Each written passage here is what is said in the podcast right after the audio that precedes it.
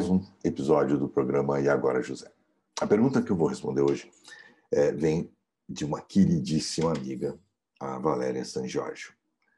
Olá, Valéria. Pois não. Oi, José Renato. A minha questão para você, que eu gostaria de trocar com você, é como já tendo né, uma idade um pouquinho mais avançada, já tendo uma carreira consolidada, como que a gente pode continuar ativo nesse mercado de trabalho, considerando tantas mudanças né, em função de novas tecnologias, da inteligência artificial, ocupando vagas, inclusive, né? Então, para quem já é mais velho, como é que a gente consegue se manter ativo no futuro, nesse futuro próximo? Gostaria de te ouvir. Obrigada. Bom, é, a cada dia nós é, não apenas os mais experientes é, é, somos desafiados pela vida a nos adaptarmos, a aprendermos algo novo, ou a modificarmos nossos hábitos, nosso jeito de fazer as coisas. Essa é uma constante, constante da vida, é que é, eu arrisco classificar que seja imutável e generalizável. Ou seja, é, não atinge somente nós que já temos alguma estrada, alguma rodagem. Né? É, eu penso que um jovem que sai de casa para viver ou fora do país, quando isso voltar a ser possível, eles vão adorar. Né?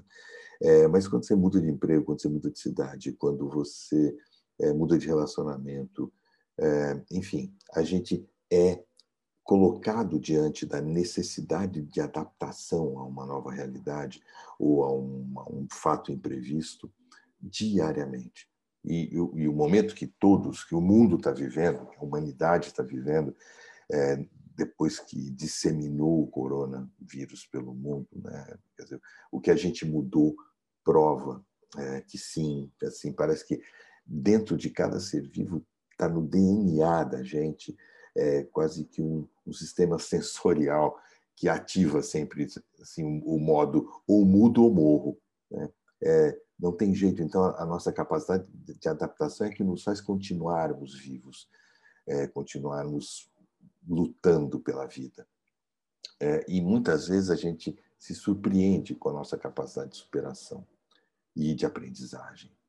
É, a tua pergunta, Valéria, eu sinto tem muito a ver com você que, como eu, como você, é, já passamos dos 50, dos 60, alguns dos 70.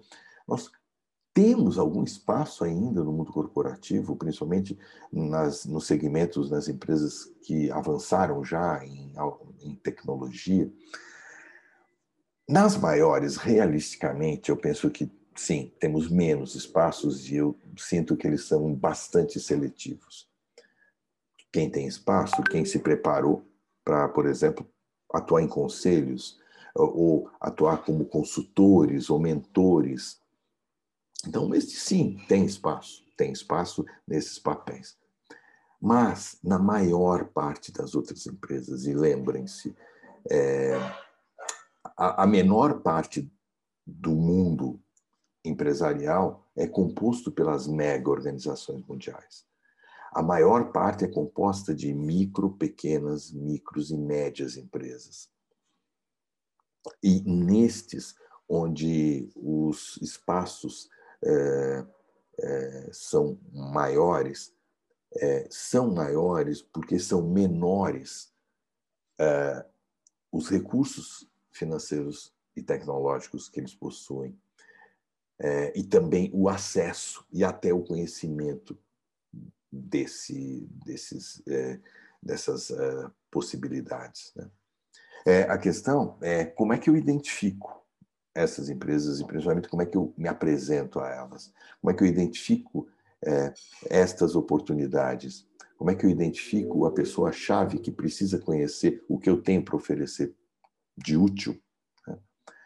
A primeira, então, eu volto a repetir, é aprender a reconhecer em si, ou seja, aprender a procurar dentro de si, dentro da, da própria história, é, isso, o que a minha história me fez construir como oferta possível.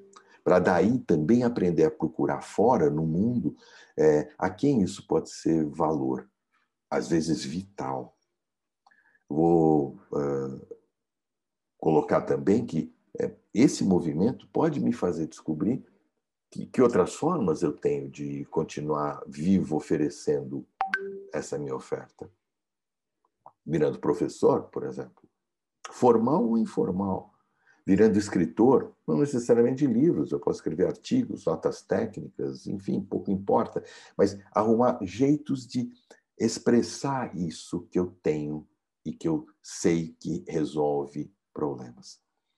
É, e todo mundo que já fez isso sabe que quanto é, mais eu compartilho o que eu sei, mais na realidade eu aprendo, eu renovo é, esse meu aprender. É, é, esse movimento de aprendizado é contínuo quando eu troco o meu aprendizado. Né? É, dizem que bom, quando você reparte um pão, cada um sai com metade de um pão.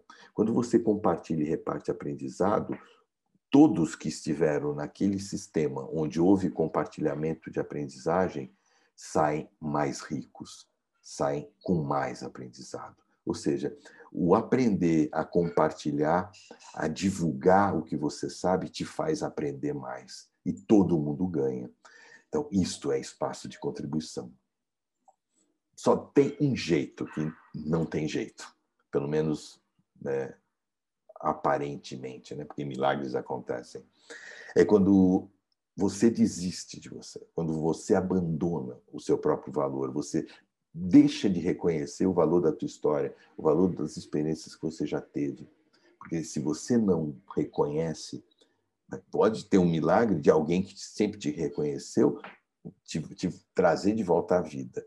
Mas você fica dependendo de que alguém tenha o olhar e a percepção de que você se abandonou, que você desistiu de você.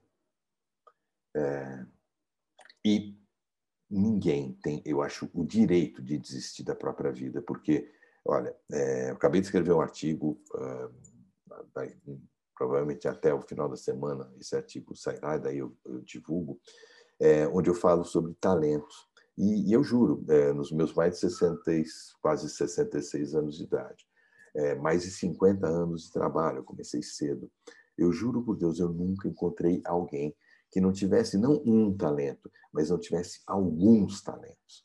Né? Uma prova viva. Né? Meu tio, aos 84, indo para 85 anos, ele escreve todos os dias, ele lê jornal todos os dias, ele está abertíssimo a revisar textos e as revisões dele são brilhantes. E ele é que me motivou, ele é que me cutucou até eu tomar coragem de perder medo de fazer vídeos, por exemplo, como esse, de iniciar esse programa é, ele é que falou: nós precisamos ir para a internet.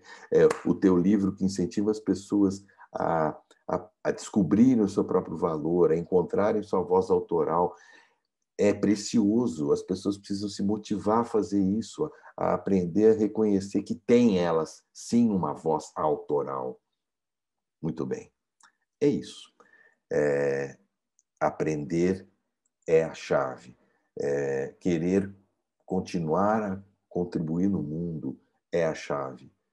E esta chave abre as milhares, centenas, é, centenas e milhares, milhões de portas que precisam ser abertas.